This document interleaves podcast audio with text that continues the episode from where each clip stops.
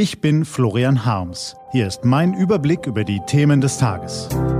T-Online Tagesanbruch, was heute wichtig ist. Mittwoch, 17. April 2019. Feuerwehrmänner und andere Helden und wie du mir, so ich dir. Gelesen von Philipp Weimer.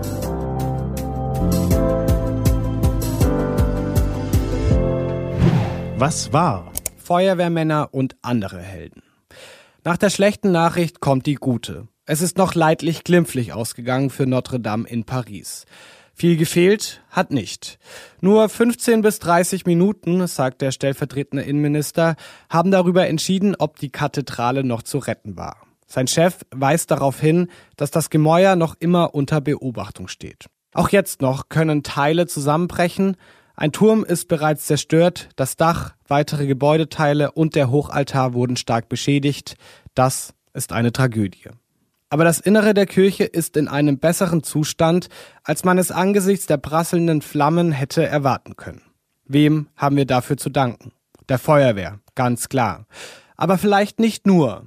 Denn die Baumeister des Mittelalters haben in Dimensionen gedacht, die heute unser Vorstellungsvermögen übersteigen. Sie wussten, dass ein menschliches Lebensalter nicht ausreichen wird, um eine gotische Kathedrale zu vollenden. Sie begannen Projekte, deren Ende sie nicht miterleben würden. Fast 200 Jahre lang wurde an Notre Dame gehämmert und gemeißelt. Und ein Rekord ist das noch lange nicht. Die hohen, luftigen Kirchen in dieser Zeit sprengten die Grenzen in jeder Beziehung. Mit gewagter Architektur, immensen Kosten, Bauzeiten in Jahrhunderten.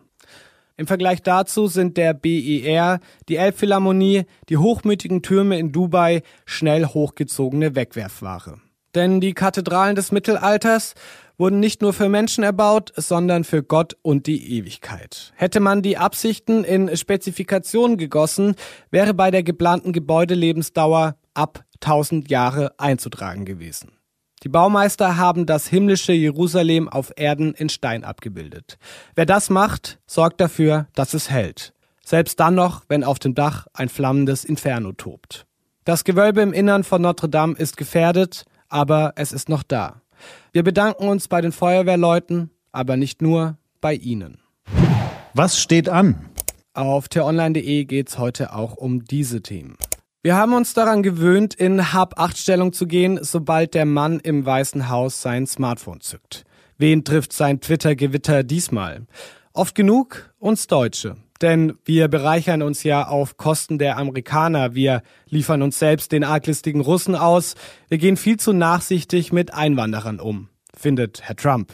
Obendrein subventionieren wir mit unseren EU-Partnern den Flugzeugbauer Airbus, was hundsgemein ist, da wir so den amerikanischen Flugzeugbauer Boeing benachteiligen, der zwar seinerseits von der US-Regierung subventioniert wird, aber so viel Kontext äh, würde jetzt echt zu weit führen und passt auch ohnehin nicht in einen Tweet.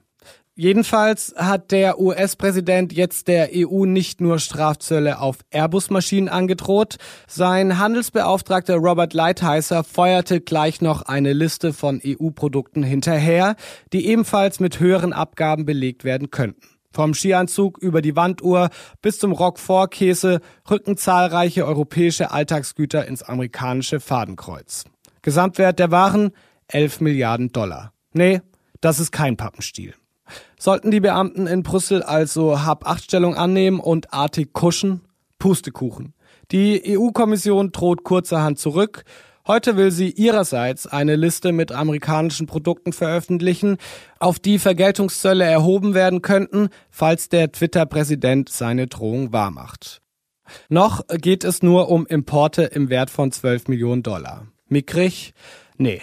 Denn das wäre nur der Anfang. Die EU-Beamten mögen den Konflikt gemessenen Schrittes angehen, aber sie zeigen Herrn Trump doch sehr deutlich, was du kannst, das können wir auch. Denn diese alttestamentarische Sprache, die scheint er zu verstehen. Wie du mir, so ich dir. Schau mal, hier sind die Daumenschrauben. Ob sie zugedreht werden, das entscheidest du selbst.